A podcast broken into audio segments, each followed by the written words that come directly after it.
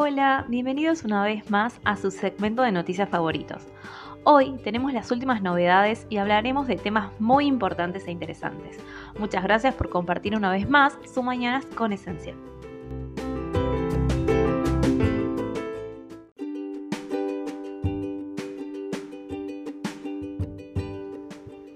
AFIP, nuevo beneficio, elimina pago de impuestos a créditos y débitos a monotributistas que usen cuentas corrientes.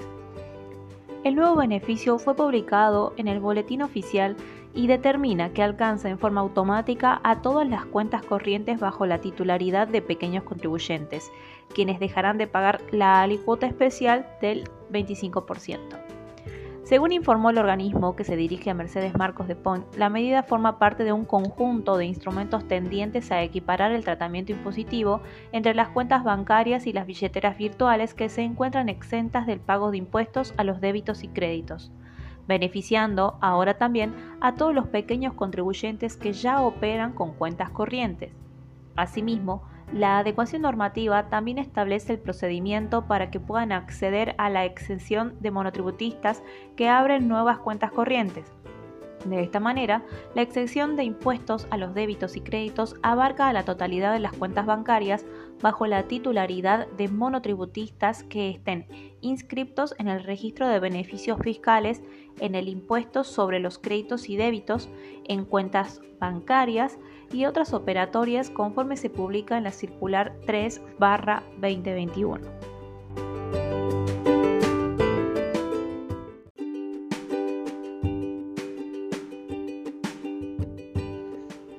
La Administración Federal de Ingresos Públicos creó un nuevo indicador mínimo de trabajadores para los servicios postales privados que permitan mejorar la capacidad de fiscalización laboral del organismo sobre la actividad.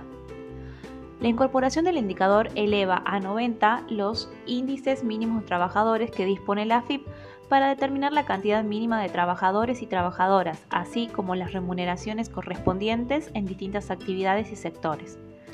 Los IMT son los instrumentos que le permiten a la FIP establecer la cantidad mínima de trabajadores que deben afectarse a una actividad económica en un periodo determinado. La herramienta que está vigente para actividades como la construcción, call centers, frigoríficos, supermercados, estaciones de servicio, restaurantes y bares también contempla montos de las remuneraciones y de las y de las y los asalariados. La Dirección General de los Recursos de la Seguridad Social aplicada a los IMT de oficio para fijar los aportes y contribuciones a la seguridad social que debe abonar un empleador que no declaró trabajadores y trabajadoras o cuando las personas declaradas fueran ineficientes, la utilización de los IMT como herramienta de fiscalización laboral de la AFIP permite la regularización laboral y la inclusión social de los trabajadores más desprotegidos.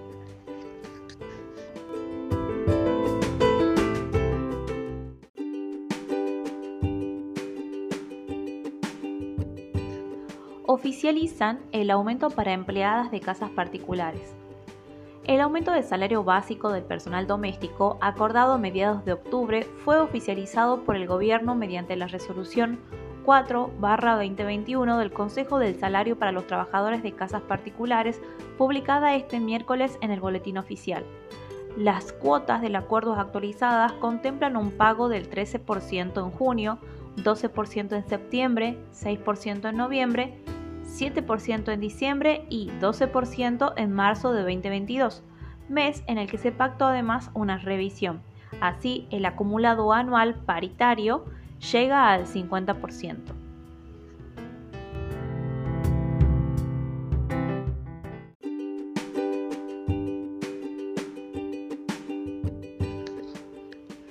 Riesgo del trabajo valor de la suma fija destinada al Fondo Fiduciario de Enfermedades Profesionales a partir de noviembre de 2021. Se establece que el valor de la suma fija destinada al financiamiento del Fondo Fiduciario de Enfermedades Profesionales, calculada conforme a lo dispuesto por el artículo 2 de la Resolución 467-2021, será de 49 pesos con 98 para el delegado del mes de octubre, la nueva suma determinada se, abonará a partir del mes de noviembre.